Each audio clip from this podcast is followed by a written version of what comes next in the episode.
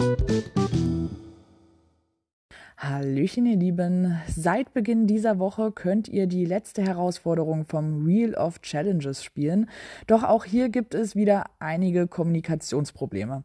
Denn schon die erste Rundmail der Ankündigung brachte Verwunderung hervor. So wurde im Text das Erreichen von 100 und 1000 Punkten für die Souvenirs festgelegt. Im dazugehörigen Video waren es jedoch 1000 und 2000 Punkte. Tja, anhand der vorherigen Challenges können wir, denke ich, davon ausgehen, dass tatsächlich die 100 Punkte für das einfache und 1000 Punkte für das schwere Souvenir angestrebt werden müssen. Doch auch bei der Punkteverteilung herrscht diesmal irgendwie Uneinigkeit. So heißt es in der deutschen Übersetzung, dass Lab Stages diesmal nicht zählen.